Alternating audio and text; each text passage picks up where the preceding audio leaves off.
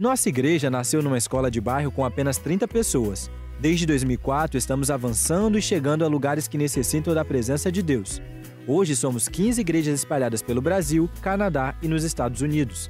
Ficamos felizes em anunciar que muito em breve novas portas se abrirão para a pregação do Evangelho e para que muitas pessoas e comunidades vivam o amor, o cuidado e a generosidade de Deus em suas vidas. Conheçam uma das nossas igrejas acessando o site igrejabatistaatitude.com.br e clique na barra superior, o local mais próximo da sua residência. Ficaremos muito felizes em receber você.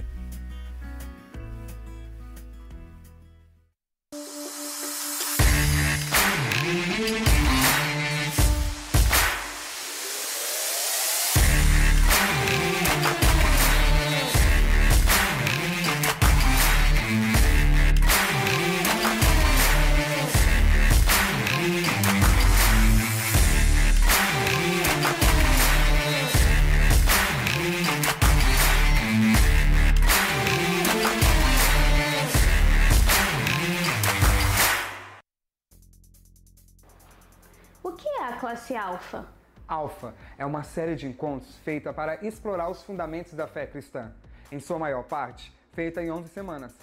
Cada encontro é voltado com uma pergunta sobre a fé. Diferentes dos temas são pensados para gerar diálogos em pequenos grupos. Será que eu posso fazer a classe Alfa? Existe alguma restrição? A classe Alfa é para todos.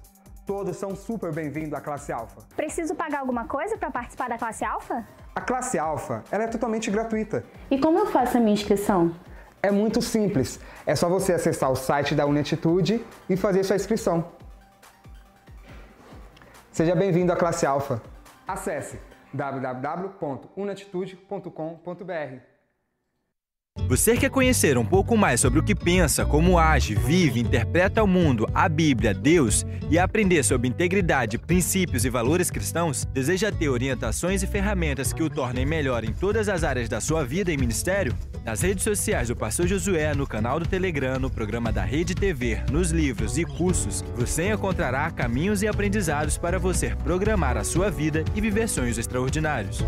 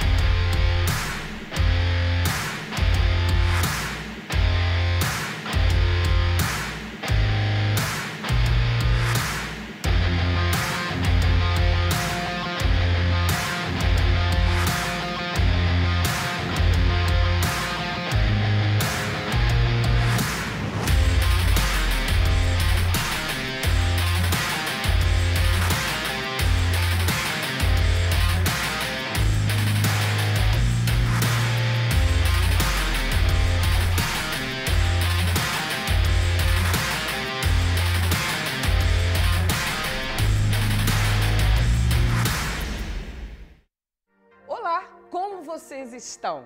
Bom, eu sou a pastora Valéria Feliciano, da Igreja Batista Atitude, e sou responsável pela rede que multiplica o amor, a Rede Verde. E olha, a nossa rede, a igreja, ela tem como base a visão celular. Mas olha, a visão celular como estilo de vida cristã.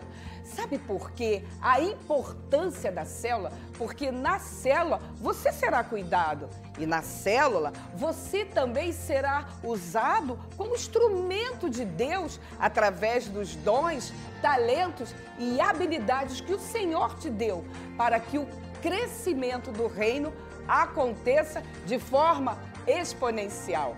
Sabe de uma coisa?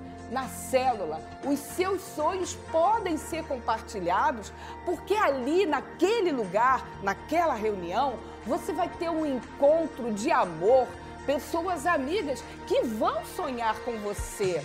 Sabe de uma coisa? A célula é também um lugar de se fazer amigos. A célula, ela vem lá do início do cristianismo. Os apóstolos se reuniam nas casas nas células, a partir de Atos capítulo 2, verso 44, fala muito bem sobre isso.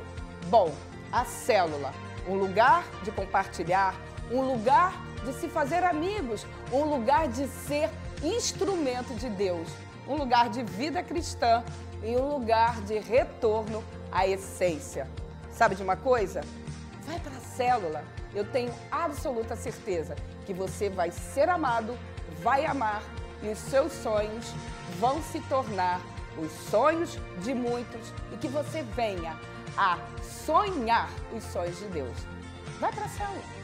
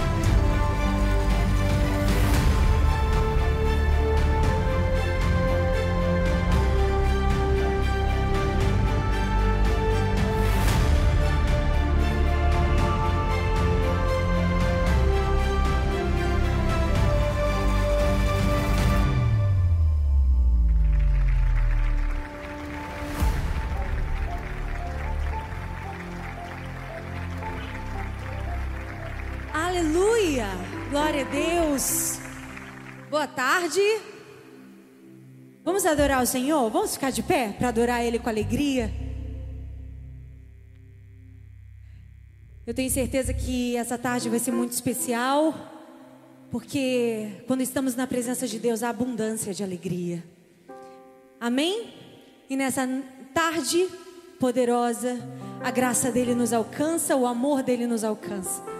Dá um oi para a pessoa que está do seu lado, quem puder cumprimentar, que é a esposa, né? Tudo, tudo certo. Cumprimenta aí, fala boa tarde, que bom que você está aqui. Você escolheu o melhor lugar. Amém? Logo, logo, se Deus quiser, a gente vai poder estar tá abraçando, né? Não vejo a hora. Amém? Vamos louvar o Senhor?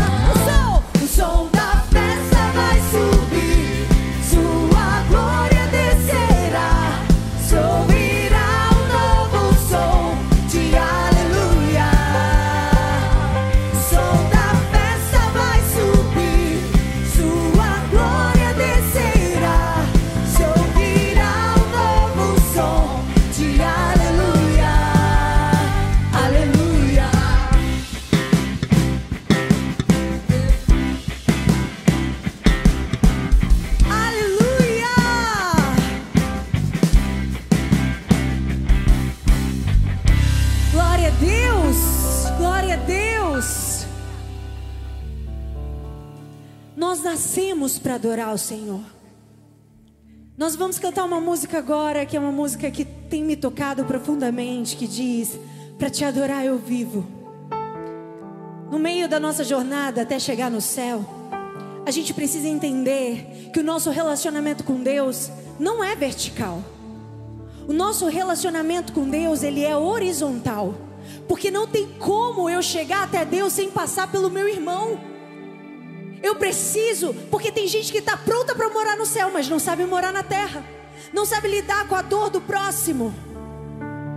Mas quando eu entendo que eu nasci para adorar, eu vou deixar meu orgulho de lado, eu vou deixar minha vaidade de lado e vou entender: quer comais, quer bebais, tudo façais para a glória dele. Então, se tiver que andar um pouco mais, eu vou andar. Se tiver que ser criticado, tudo bem. Jesus foi julgado. Jesus disseram para ele que ele estava endemoniado. O que não dirão de nós? Mas eu quero te lembrar essa noite o propósito da sua existência. Você nasceu para adorar o Senhor. Existe um selo sobre o teu coração. Você é dele. Você é dele. Levante as suas mãos e fala: Jesus, eu nasci para te adorar. Jesus, eu sou teu. Não importa a luta, não importa a dificuldade. Eu nasci para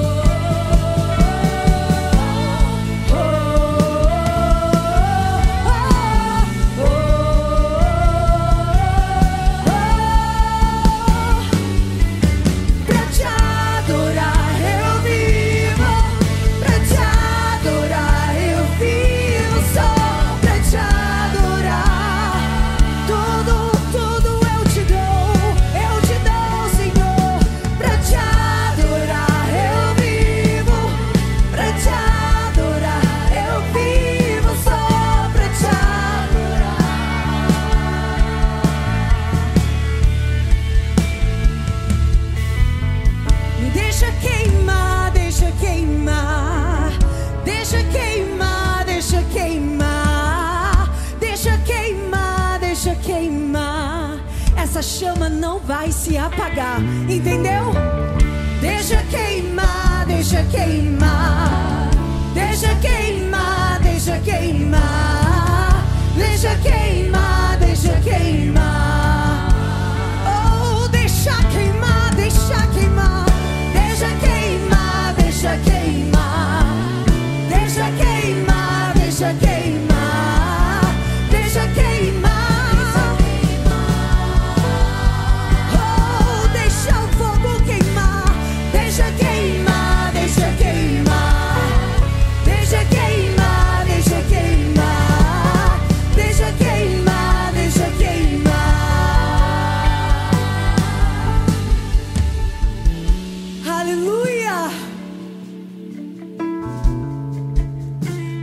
for criticado, quando você for julgado, nada vai parar a chama do fogo do Espírito que arde em você. Não olhe para a direita e nem para a esquerda. Olhe para aquele que te diz: o choro pode durar uma noite, mas a alegria, ela vem ao amanhecer. Esse é o Deus que eu sirvo. O meu redentor vive. E por fim ele se levantará ao teu favor, meu irmão. Você crê nisso? Eu tenho um Deus que não vai deixar essa luta me matar, o desespero me motar. Por mais pressão que seja a situação, no controle ainda está. Aonde? Na palma de suas mãos. Eu tenho um Deus que não vai deixar essa luta me matar, o desespero me tomar. Por mais pressão que seja a situação, no controle ainda está na palma de suas mãos.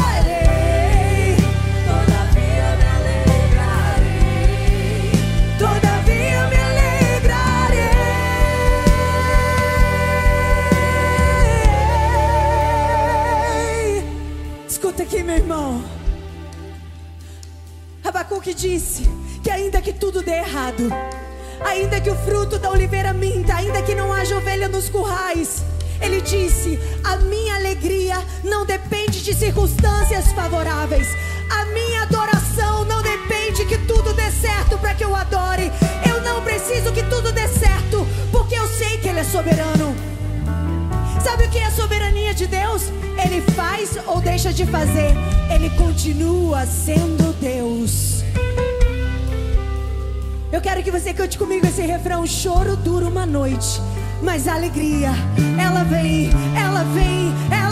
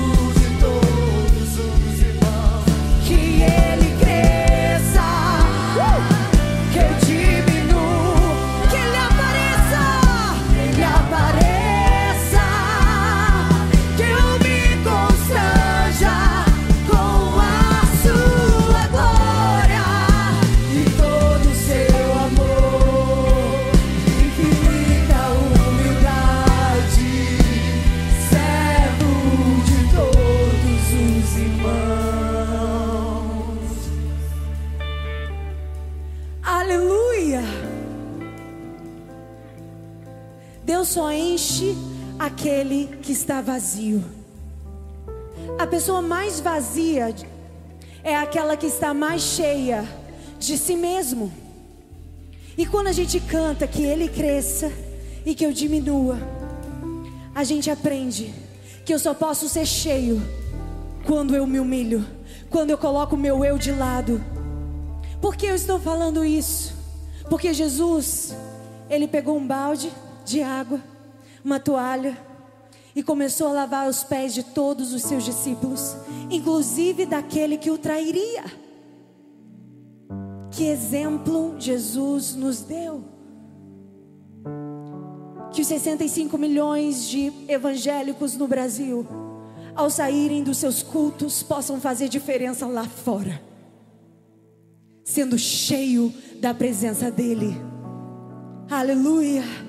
Fala isso, Senhor, me encha da tua presença. Você pode colocar a mão no seu coração se você quiser. E dizer: Jesus, encha-me, encha-me do teu espírito até transbordar. Porque aquilo que eu recebo não é para mim, é para que eu seja bênção para outro. Eu quero ser canal da tua bênção. Eu quero ser canal da tua bênção. Enche-me até transbordar. Derrama tua glória, derrama tua glória. Enche-me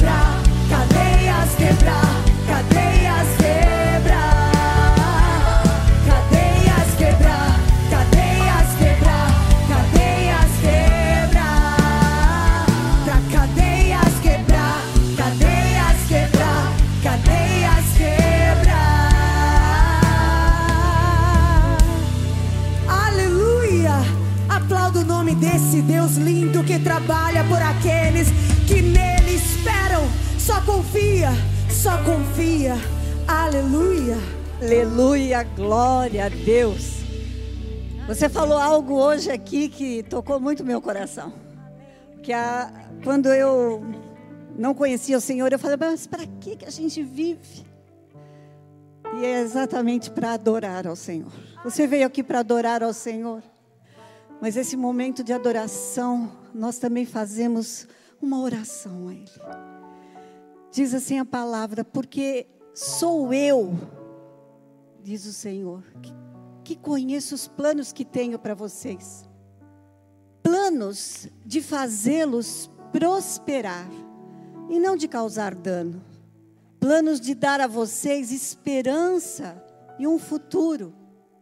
Então, vocês clamarão a mim, virão orar a mim e eu os ouvirei. Vocês me procurarão e me acharão quando me buscarem de todo o coração. Eu me deixarei achar por vocês, declara o Senhor. Ele está com os ouvidos atentos aqui nesse lugar. Ele se inclina para ouvir a tua oração. E nada mais lindo que é a sua voz para Ele. Por isso, fale a Ele o que você deseja. Fale a Ele. Ele quer ouvir a sua voz. Embora nós estejamos aqui fazendo orações juntos, mas Ele sabe o que você precisa. Por isso nós oramos juntos, sabendo que Deus conhece a cada um que está aqui. Você é especial, você é único. O teu louvor representa a voz do teu coração. Por isso nós adoramos ao Senhor, a Deus, e sabemos qual é o plano que o Senhor tem para nós. Mas mesmo assim, o Senhor tem prazer em ouvir o nosso clamor. Por isso nós entramos em adoração pedindo a Ti, Senhor, vem sobre nós, porque até isso nós não sabemos fazer sozinho, que é orar. Mas o Espírito Santo que intercede por nós com gemidos inexprimíveis sabe o que nós precisamos.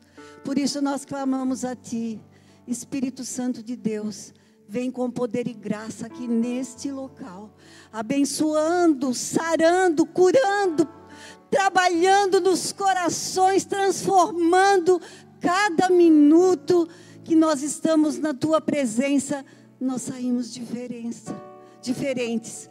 Nós precisamos de ti.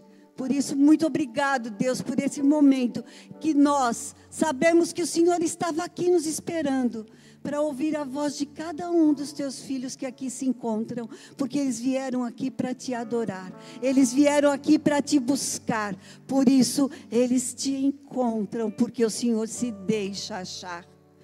Nós louvamos, adoramos e oramos no nome do teu filho amado Jesus. Amém.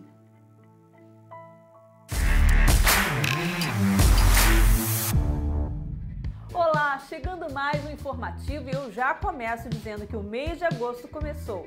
E dando continuidade ao nosso tema anual, que é Retorno à Essência, nesse mês vamos falar sobre justiça com o pastor Felipe Freitas. O filme é Em Defesa de Cristo e o livro de John Piper é A Justificação de Deus. Fica ligado nas nossas redes sociais para ter acesso a mais conteúdos.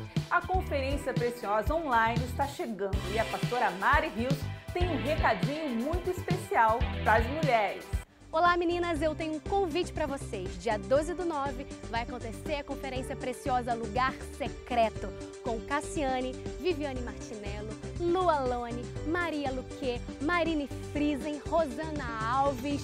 Uma conferência 100% online, 100% gratuita. Nós cremos que existe um segredo no coração de Deus que será revelado individualmente a partir desse dia. Eu te vejo lá, faz a sua inscrição agora e Deus abençoe você. Assista agora essa convocação feita pelo pastor Josué, que é só para membros, líderes e auxiliares de células da nossa igreja. Dia 8 de agosto, eu espero você, de 8 às 13 horas. Nós queremos ver o mover de Deus sobre a sua vida, envisionados pelo Espírito. Esse é o tema do dia. Você não pode perder essa oportunidade. Esses lugares vão ficar lotados e quem perder esse momento nunca mais vai recuperar. Até lá, faça de tudo para estar aqui e que Deus nos abençoe até o dia 8. E um dos dias mais emocionantes e felizes do ano está chegando, que é o nosso batismo, a nossa festa nas águas. Quantas pessoas você irá levar para descer as águas e ser nova criatura? As inscrições estão abertas no site e no app. Será no dia 29 de agosto. Eu vou ficando por aqui. Nos vemos na próxima edição. Tchau, tchau!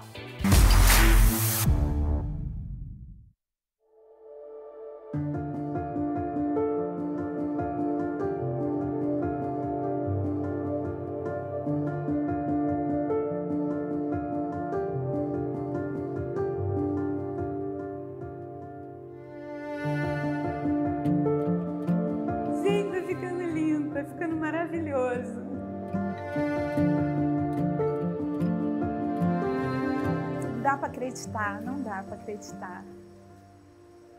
Tudo feito com muito amor, né? Com muito zelo, com muito, muito cuidado, né? É,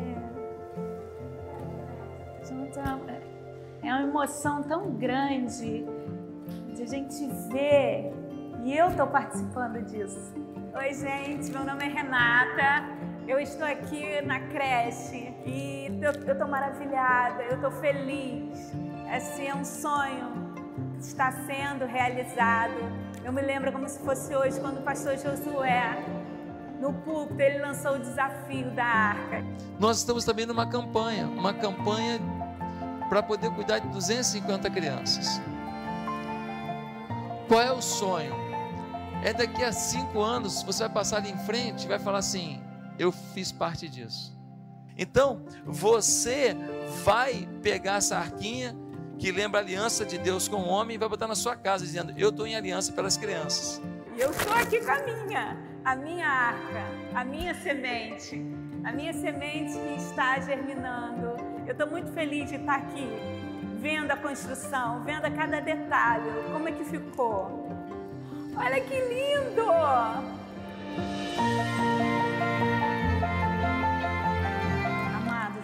Muito a pena continuar a investir. Vamos nos unir cada vez mais, porque está chegando no final da construção dessa creche. Vem, não deixa de participar não, vamos juntos, vamos nos unir agora na reta final. Vamos continuar construindo novos sonhos.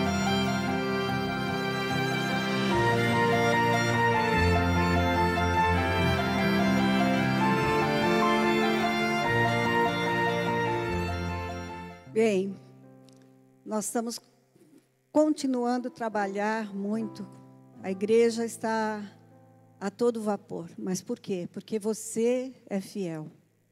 Queria deixar aqui uma palavra que está em segunda, primeiro livro de Crônicas, capítulo 16. Deem ao Senhor, ó família das nações, deem ao Senhor glória e força. Deem ao Senhor a glória devida ao seu nome. Tragam ofertas e venham à sua presença.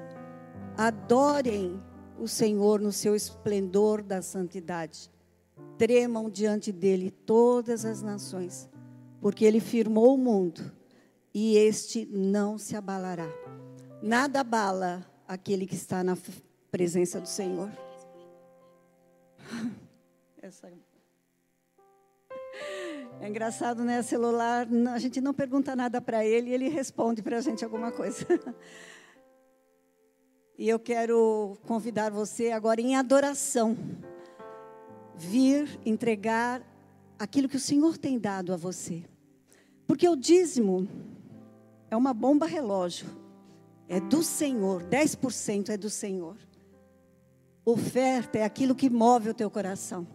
Se o Senhor está movendo o seu coração para dar uma oferta, para que tudo o que está acontecendo continue acontecendo, não só na creche, mas também onde nós estamos cuidando daqueles homens que estão fazendo maravilhas ali, virando pessoas que estavam derrotadas em pessoas voltando novamente para a sociedade. Fora tantas coisas que estamos fazendo, abrindo igreja, mas tudo isso depende da fidelidade que você tem ao Senhor. Por isso, você que está em casa pode fazer isso, porque tem o QR Code, as nossas agências bancárias aí te, no, no telão, e você pode aqui fazer a sua entrega com adoração. Porque dízimo, oferta, vir ao altar ou entregar quando o Senhor nos pede é adoração. Faça isso enquanto louvamos ao Senhor.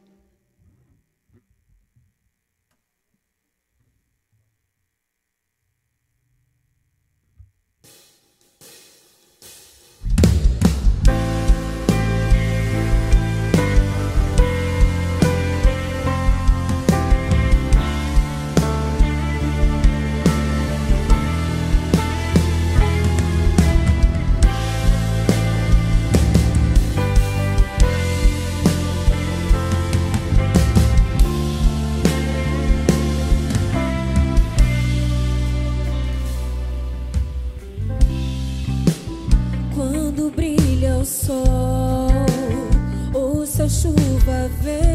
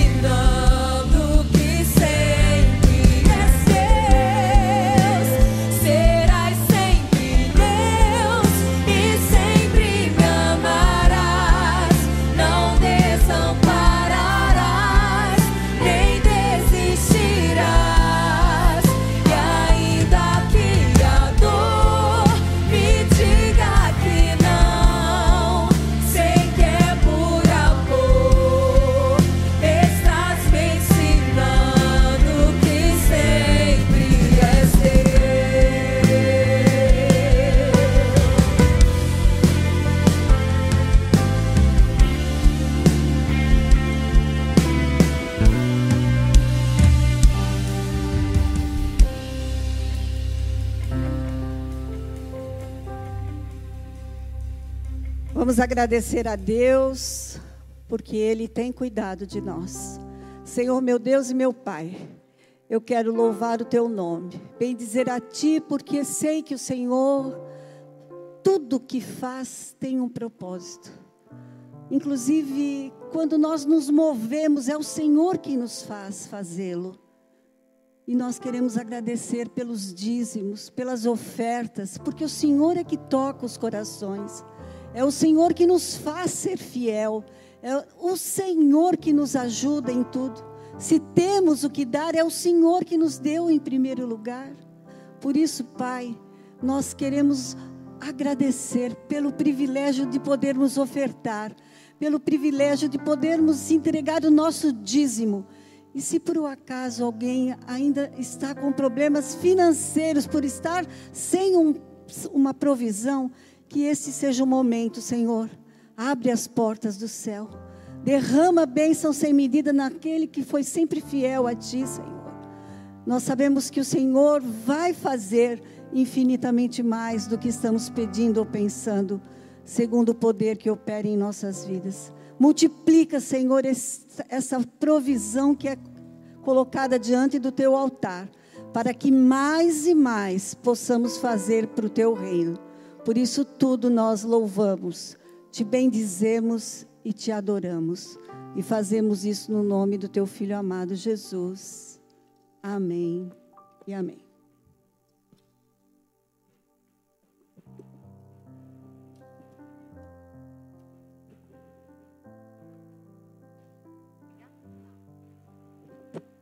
Boa tarde, povo de Deus.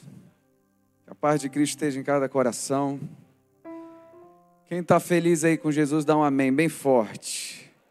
A máscara complica um pouco, né? Mas vou te dar mais uma chance. Quem está feliz com Jesus, diga amém. Que bom. Abra sua Bíblia, por favor, no livro de Atos, capítulo 1. Capítulo 9, perdão, do versículo 1 ao 19. Atos 9. E a gente vai meditar nesse texto. Eu creio que. Daniel, tanto tempo, hein, Daniel? Que bom te ver aqui. Glória a Deus. E antes de nós meditarmos nessa, nessa passagem tão abençoada, eu queria é, fazer algumas observações com você. Quem já ouviu aquele ditado assim, é, pau que nasce torto, morre torto? Já ouviu esse ditado, né? É da sua época, né? Você tem mais de 50 anos, com certeza. É, muitos de nós já ouvimos essa frase, essa fala, se referindo a pessoas difíceis, pessoas que é, dificilmente vão ter uma mudança porque elas nasceram difíceis ou são pessoas que dão muito trabalho, né? pessoas complicadas. Talvez já disseram isso a seu respeito, ou talvez você conheça alguém que tem essa fama, oh, essa pessoa nunca vai mudar, essa pessoa é muito complicada, é, ele briga com todo mundo, olha, lá no condomínio ele faz muito arruaça, lá no futebol é o cara que mais briga. Então, essa pessoa não tem jeito, ele sempre está dando trabalho. Pois é, é, Para esse ditado, ditado que pau que nasce torto, é, a gente pode completar que Jesus é o carpinteiro de Nazaré, que pode mudar qualquer situação. E hoje eu quero falar de uma história que você já conhece e extrair alguns princípios maravilhosos da mudança que Deus fez na vida desse camarada. Quem achou Atos 9? Diga amém. Diz assim a palavra do Senhor. Entre mente Saulo ainda respirava ameaças de morte contra os discípulos do Senhor, dirigindo-se ao sumo sacerdote. Pediu-lhe pediu cartas para as sinagogas de Damasco, de maneira que, eventualmente encontrando ali homens ou mulheres que pertencessem ao caminho, estivesse aterrorizado a conduzi-los preso a Jerusalém. Entretanto, durante sua viagem, quando se aproximava de Damasco, subitamente uma intensa luz vinda do céu resplandeceu ao seu redor. Então ele caiu por terra e ouviu uma voz que lhe afirmava: Saul, Saul, que quer dizer Saulo, né? Por que me persegues? Ao que ele inquiriu: Quem és, Senhor? E ele disse: Eu sou a Jesus, a quem tu persegues.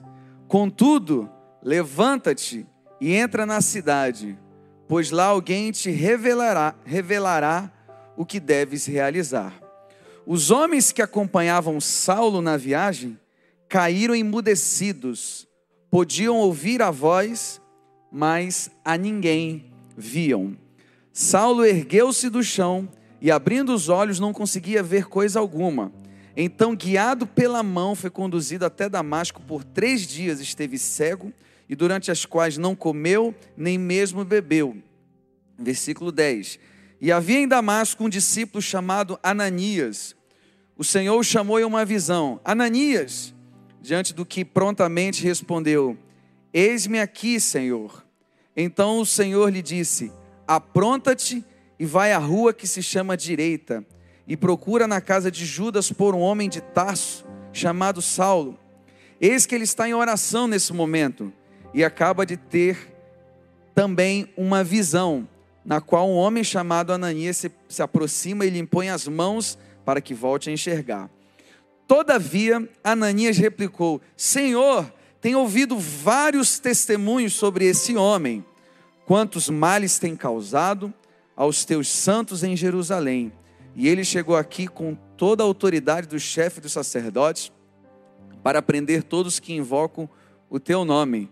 Porém, o Senhor ordenou-lhe: Vai, pois ele é para mim um instrumento escolhido, a fim de levar o meu nome diante dos gentios e seus reis perante o povo de Israel. Revelarei a ele tudo quanto lhe será necessário sofrer por causa do meu nome.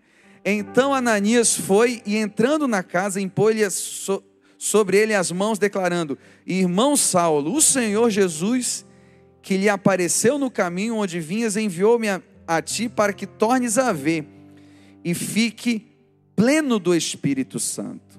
Imediatamente lhe caíram dos olhos algo parecido com escamas, e ele passou a ver de novo. Em seguida, levantando-se, foi batizado. Amém? Quem já conheceu essa história aí, diga amém.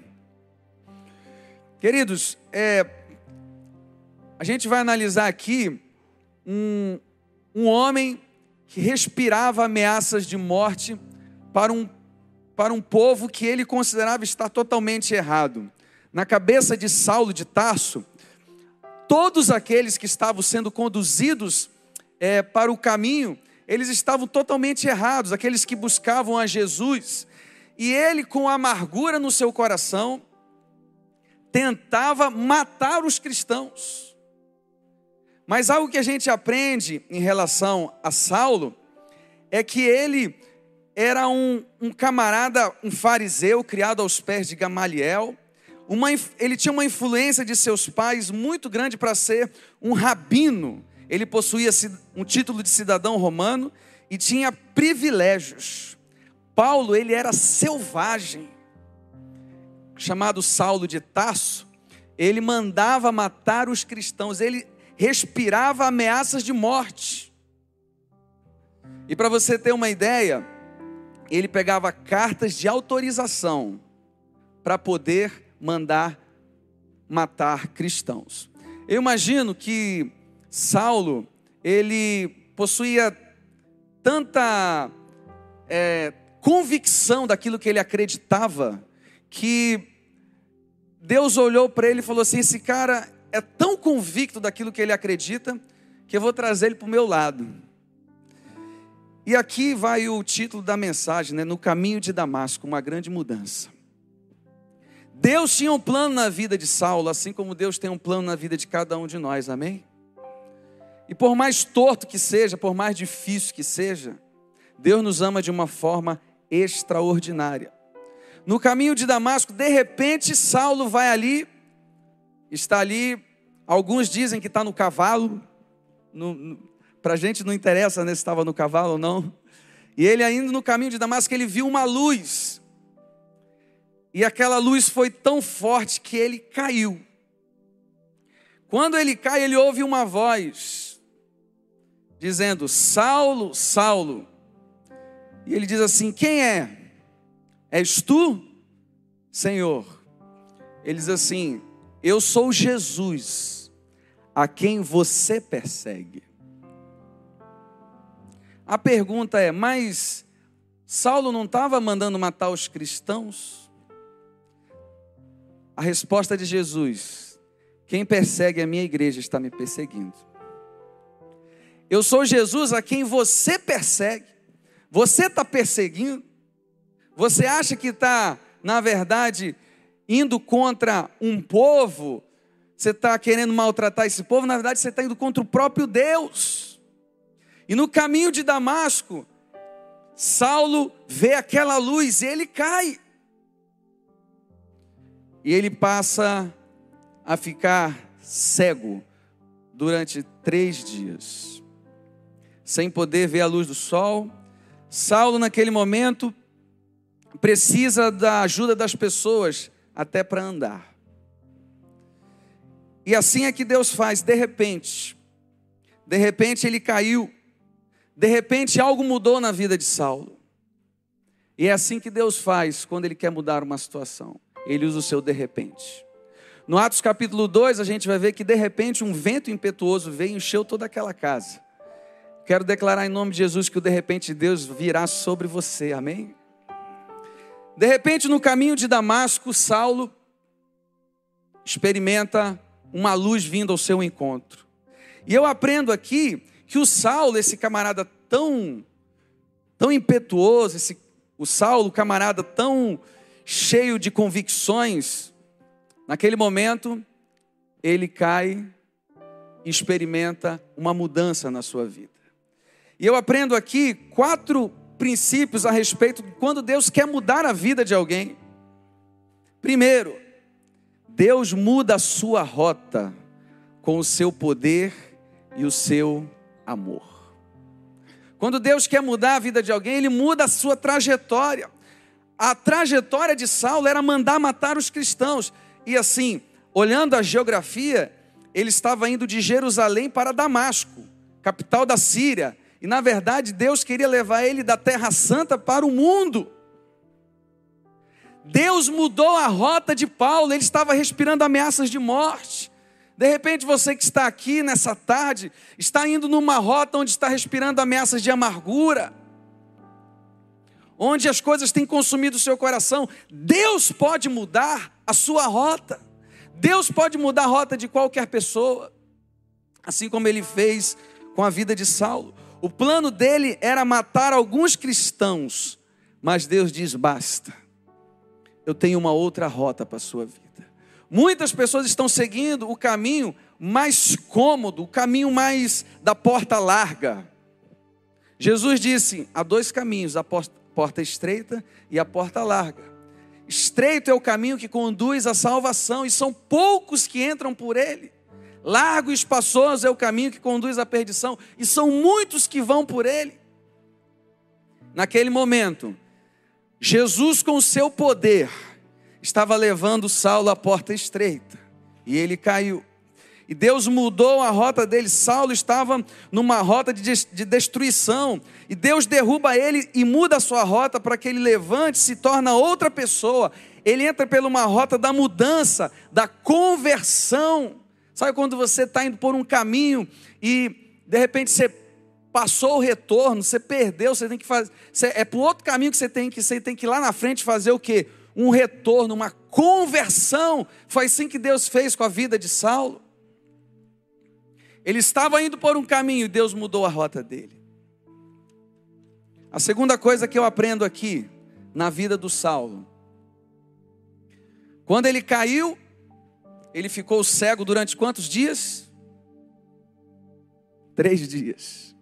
Eu aprendo aqui que Deus trata o nosso coração e a nossa visão.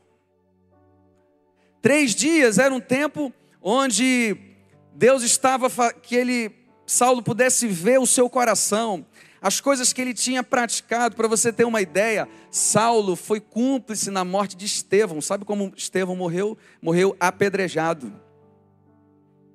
Estevão é, foi cúmplice. Aliás, Estevão estava ali e ele viu o próprio Cristo à destra do Pai. E quem estava ali vendo a sua morte? O Saulo. Esse era o Saulo, maldoso.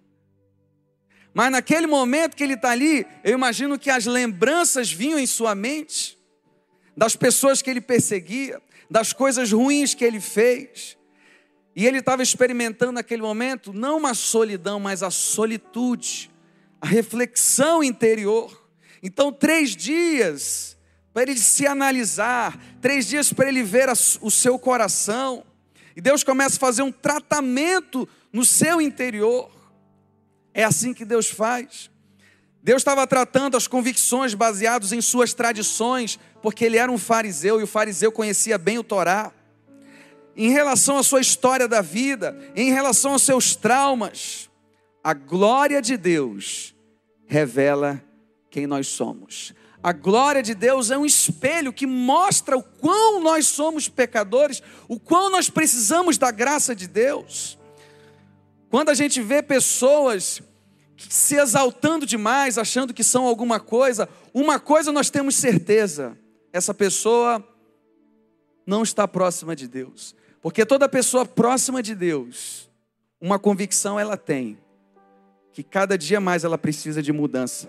Porque a glória de Deus vai revelar quão podre nós somos, quão nós precisamos de Deus. E quando a glória de Deus veio sobre a vida de Saulo, através daquela luz, Deus mudou a rota dele e ele começou a tratar o seu coração e a sua visão. Ele ficou cego durante três dias, sem comer, sem beber.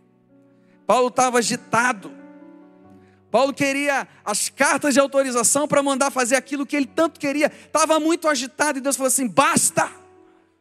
Acalma aí que eu tenho um caminho sobremodo excelente para te mostrar. Mas para isso você precisa parar mas para isso você precisa de reflexão, solitude. E três dias serviram para ele analisar o seu coração e Deus começou a tratar a sua visão. Ele ficou cego. Em Mateus 6,22 vai dizer: Se os teus olhos forem bons, todo o teu corpo terá luz. Se os teus olhos forem maus, já está em trevas. Porque os olhos são como as janelas da alma. Tanto prova não, não falo dos olhos na função física dele, mas na questão da visão, porque os olhos é uma função, é, é, a vista, né? Uma, você está olhando aqui, o que você está me vendo, o que você está vendo aqui nesse, nesse templo, são os seus olhos naturais, mas o que vai além disso é a visão, ela é uma função do coração. Tanto prova que quando Moisés enviou os doze espias, dez deram um tipo de relatório e dois deram outro tipo de relatório. Porque na verdade não eram os olhos naturais, são os olhos espirituais. É aquilo que você enxerga por trás de uma situação. E Deus estava tratando a visão de, de Paulo, como ele enxergava a igreja. Porque na visão dele, aquele povo tinha que morrer porque eles estavam por um caminho errado. E Deus estava mostrando para ele: Paulo, não é assim. Nesse momento eu estou mudando o teu coração e a tua visão. E muitas pessoas precisam mudar a sua visão em relação à igreja, precisam mudar a sua visão em relação até ao próprio Deus. Tem que mudar a sua visão em relação às promessas de Deus. Você já viu pessoas que pensam que as promessas de Deus é, são quando Deus exaltar a sua vida. Ele está equivocado quanto às promessas de Deus. Promessas de Deus usa você para cumprir um plano dele. E as promessas de Deus sempre vão ser para usar a sua vida, mas para glorificar o nome dEle. Então, nesse momento, Deus começa a tratar a visão e o coração de Paulo no caminho de Damasco. A terceira coisa que eu aprendo aqui é que Saulo era um cara tão difícil, tão pau que nasce torto, que Ninguém queria ficar perto dele. Aí Deus dá uma visão a um, camarada chamado Ananias. E fala para ele: Ananias, vai lá na casa do Saulo e ora nele. Qual foi a resposta de Ananias? Beleza, tudo certo. Eu vou lá de boa. Falou isso não. Ele falou assim: Eu vou na casa do Saulo, esse camarada aí que mandou matar um monte de gente. Deus, eu acho que o senhor errou de endereço. Pode ser tantas pessoas menos esse. E ele começou a dar os adjetivos que ele achava que Saulo tinha. Esse camarada é perigoso. Não é outra pessoa, não, não tem uma pessoa mais santa, não tem uma pessoa mais preparada. E Deus falou assim: é esse que eu escolhi para ser apóstolo dos gentios, para levar o meu nome, eu vou mostrar para ele o quanto importa sofrer pelo meu nome.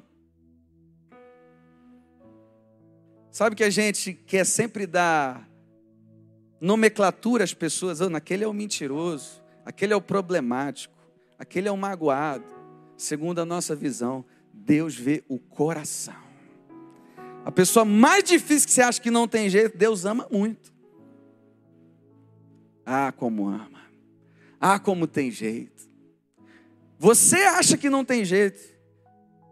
E por isso que muitas vezes duvida. Mas Deus não duvida.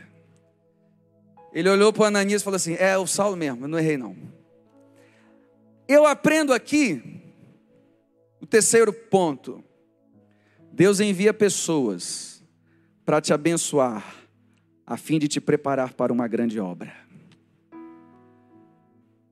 Quero declarar em nome de Jesus que Deus vai enviar pessoas para te abençoar. E eu vou, faz, vou falar melhor. Deus vai enviar você para abençoar muitas pessoas.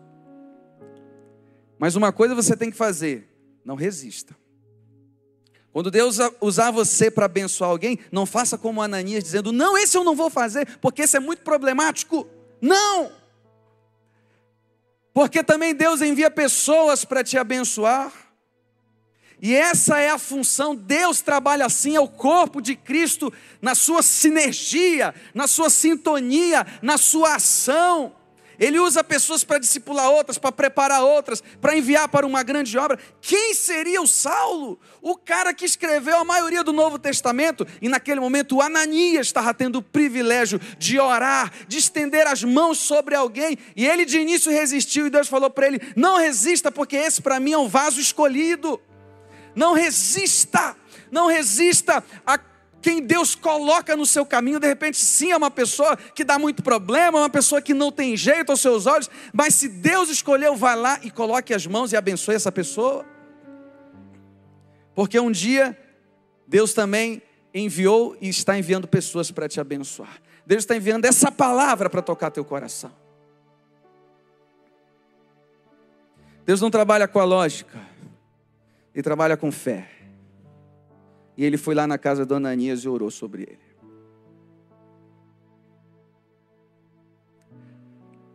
Quando ele chega lá, ele faz um, uma oração, que aqui vai o meu quarto e o meu último ponto em relação ao que eu aprendo numa mudança radical.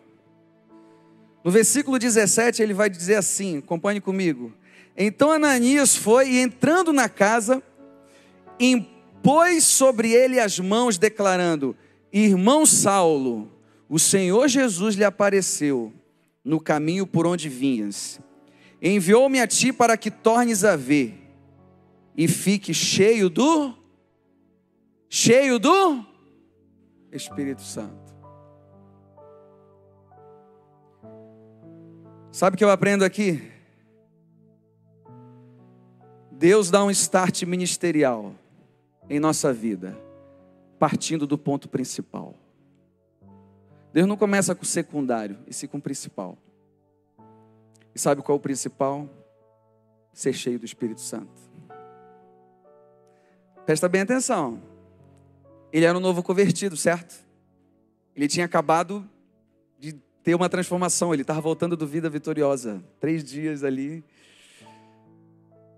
E qual foi a primeira oração do Saulo do Ananias sobre a vida dele. Irmão Saulo, seja cheio do Espírito Santo.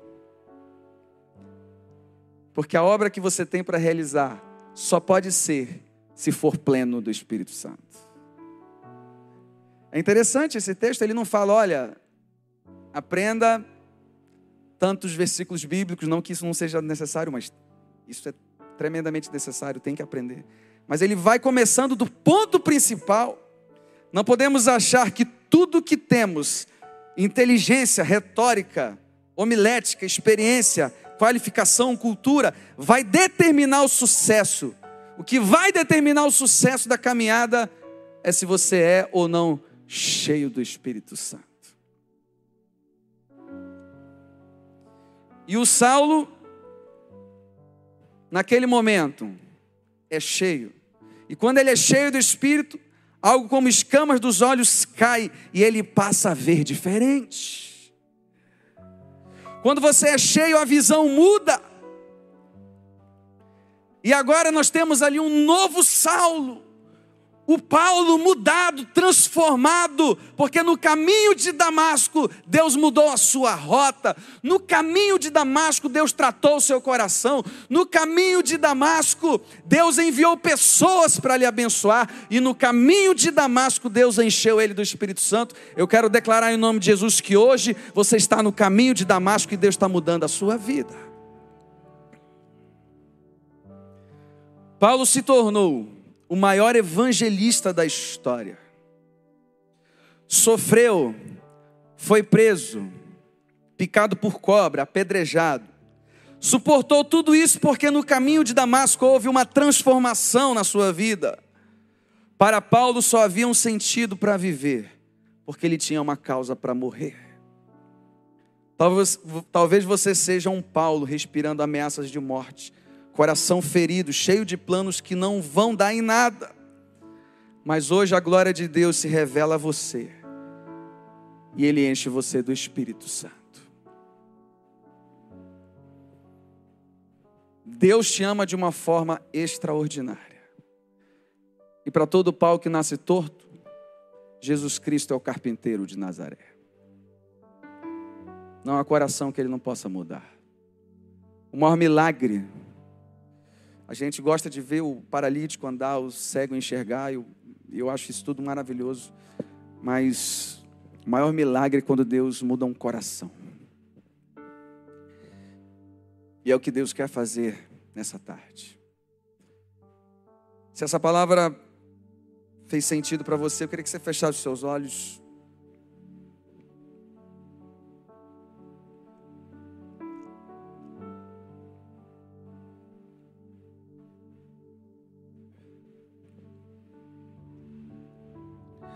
E queria fazer duas orações.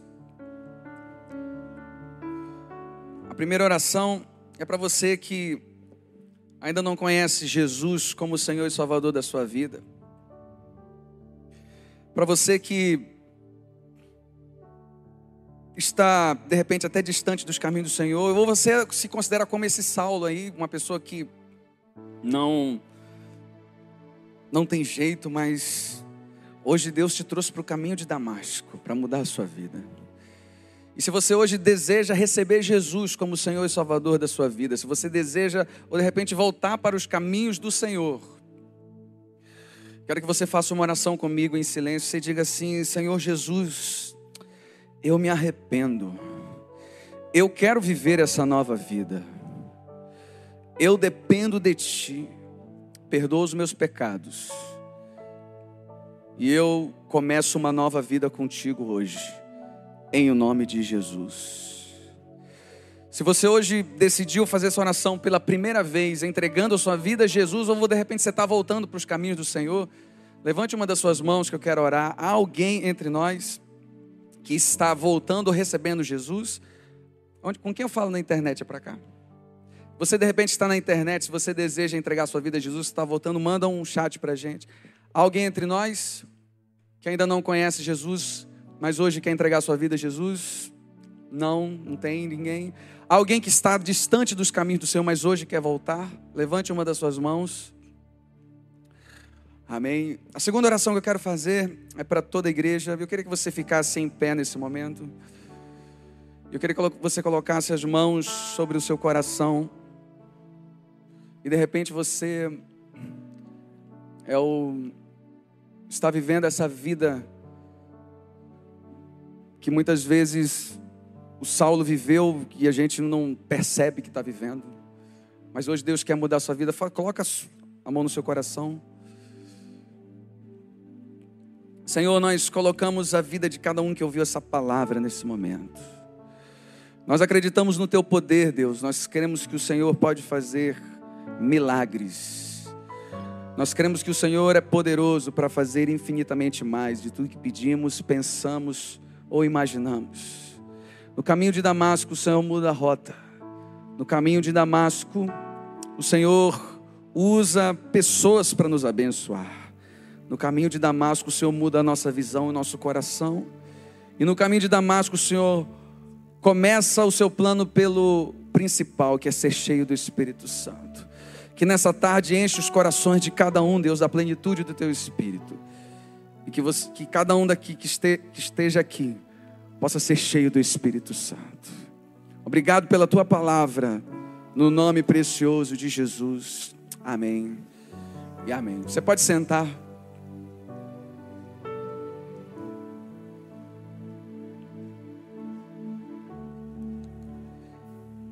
Nesse momento nós vamos. Cadê o pessoal bonitão que vai, fazer, que vai entregar a ceia?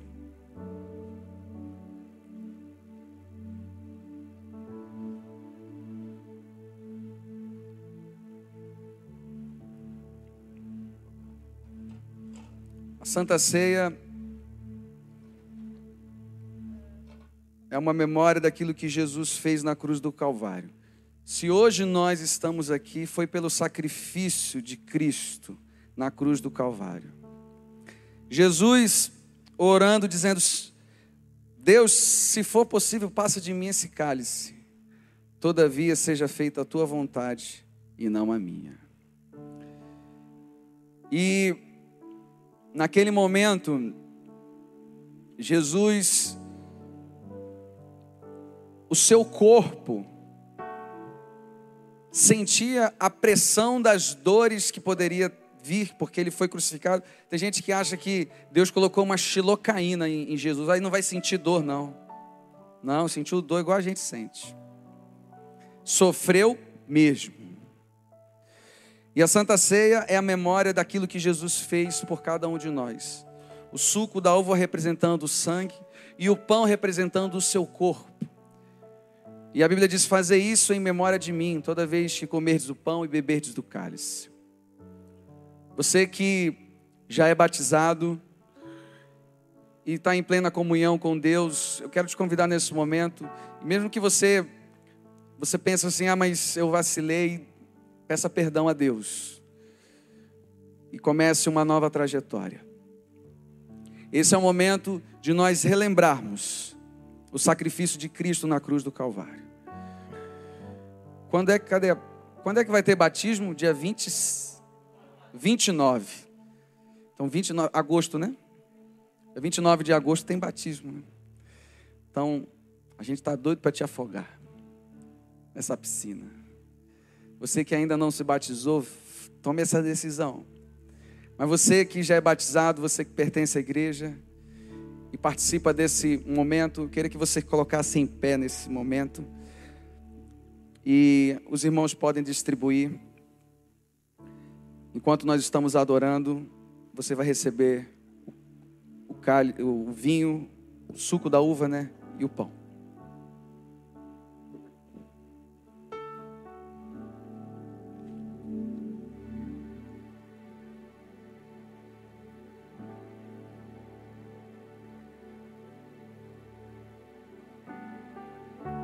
Deixou o céu para buscar-nos, veio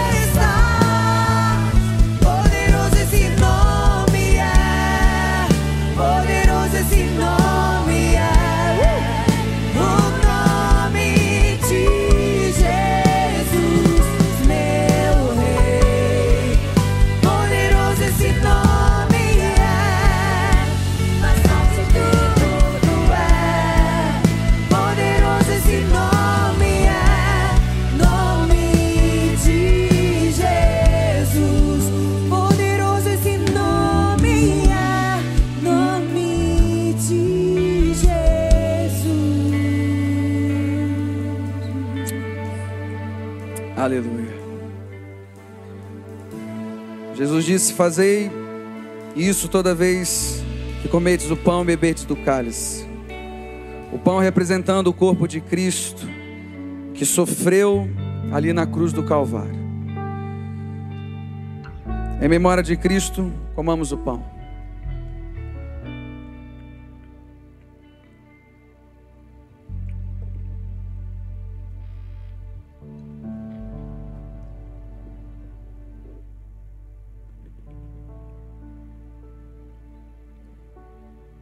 Suco da uva ao vinho, representando cada gota de sangue derramada na cruz do Calvário. E ele fez por mim e por você. Ele fez pensando em nós. O sangue de Jesus é a conexão entre um Deus tão amoroso e nós tão pecadores. Em memória de Cristo, bebamos o cálice.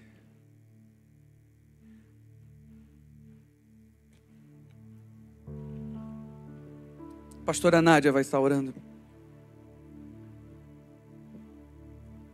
Senhor, nós louvamos a Ti por tudo que o Senhor é, por tudo que o Senhor fez por nós, porque sem Ti nada somos, precisamos do Teu carinho, do Teu amor, da Tua proteção, do Teu cuidado. Nós nos entregamos nas Suas mãos, tudo vem de Ti e para Ti devolvemos, Senhor. Muito obrigado porque morreste na cruz por nós. Muito obrigado porque nos salvaste, porque nos tiraste das trevas para essa maravilhosa luz. Fique conosco, Senhor. Nos proteja. Nos carregue no colo, Senhor. Porque precisamos tanto de Ti, Senhor. Agora te louvamos, porque sabemos que o Senhor está aqui e tem ouvido as nossas orações.